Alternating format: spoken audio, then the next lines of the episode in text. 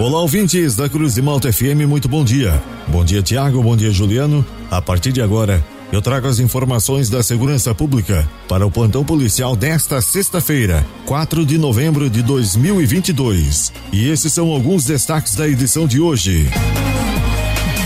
Acidente entre dois veículos deixa homem preso às ferragens. Polícia Civil prende quinto suspeito de participação em atentado em Tubarão. Polícia Civil aprende veículos clonados em investigação. Estas e outras informações da segurança pública você confere agora no plantão policial. Três veículos clonados foram recuperados recentemente pela primeira delegacia de polícia de Criciúma. A investigação chegou neles a partir das denúncias de vítimas que receberam multas com origem em cidades onde nunca estiveram. Um caminhão Mercedes-Benz e um Onix foram apreendidos em Içara. Já uma Montana Sport foi recuperada no município de Castro, no estado do Paraná, com apoio da Polícia Civil Paranaense. A Polícia Civil orienta que moradores da região de Criciúma que estiveram recebendo multas de locais onde nunca estiveram com os veículos devem procurar a delegacia de polícia e efetuar o registro do boletim de ocorrência. No caso da Montana Sport, que circulava pela cidade de Castro, no Paraná, com placas de Criciúma, a equipe de investigação da Polícia Civil de Criciúma manteve contato com a 43ª Delegacia Regional do Paraná. Os policiais daquela unidade realizaram diligências até identificarem o endereço da pessoa que estava em posse do carro clonado. O envolvido foi conduzido para a delegacia de polícia e o veículo foi apreendido para ser periciado e identificar o original. Na manhã de ontem, por volta das 10 horas, um homem ficou preso nas ferragens do seu veículo após um acidente de trânsito na cidade de Nova Veneza, no bairro São Bento Baixo. O Corpo de Bombeiros de Forquilinha, juntamente com os bombeiros de Criciúma, foram acionados para atender o acidente.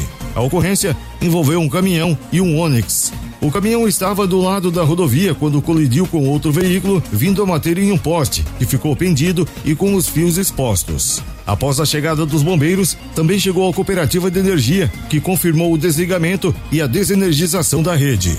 O resgate foi difícil, pois o painel do caminhão estava prendendo as pernas do motorista do Onix sob o banco. O motorista do caminhão encontrava-se consciente, orientado, com um corte na sobrancelha e apresentando palidez. O condutor do segundo veículo envolvido na ocorrência não se encontrava mais no local do acidente, pois ele já havia sido encaminhado ao hospital por familiares. Após todos os procedimentos, o local ficou aos cuidados da Polícia Militar de Nova Veneza. A Polícia Civil de Tubarão deflagrou na manhã de ontem a segunda e última fase da Operação Santo Anjo e prendeu um quinto suspeito de ter participado do bárbaro atentado contra uma família de Rio do Pouso.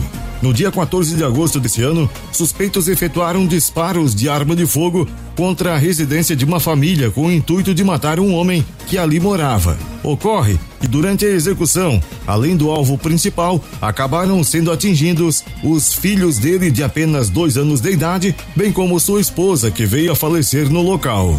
As investigações conseguiram demonstrar que o fato teve origem em uma discussão entre o chefe da família e um adolescente de 16 anos de idade que estava se relacionando com sua enteada de apenas 11 anos de idade. Após a tal discussão, o adolescente manteve contato com traficantes locais com o intuito de recrutá-los para matar o padrasto da menina, repassando a eles que o sujeito pertencia a uma facção criminosa rival que atuava na região. Os autores, na mesma noite, se dirigiram até a casa da família e efetuaram os disparos. O pai da família foi alvejado no braço, sua esposa faleceu no mesmo dia e a criança de apenas dois anos de idade sofreu três disparos. O inquérito policial encontra-se em fase final. Os suspeitos principais serão indiciados por um homicídio consumado duplamente qualificado, dois homicídios tentados duplamente qualificados, organização criminosa e corrupção de menores.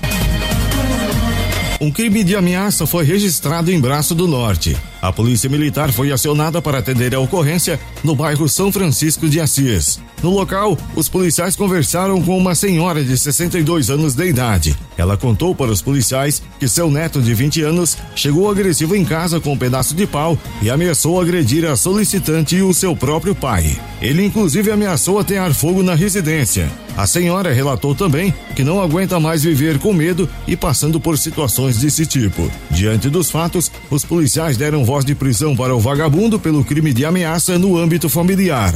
Ele foi conduzido para o Hospital Santa Terezinha para avaliação médica. Na sequência, as partes foram conduzidas para a Delegacia de Polícia Civil de Tubarão e um boletim de ocorrência foi registrado.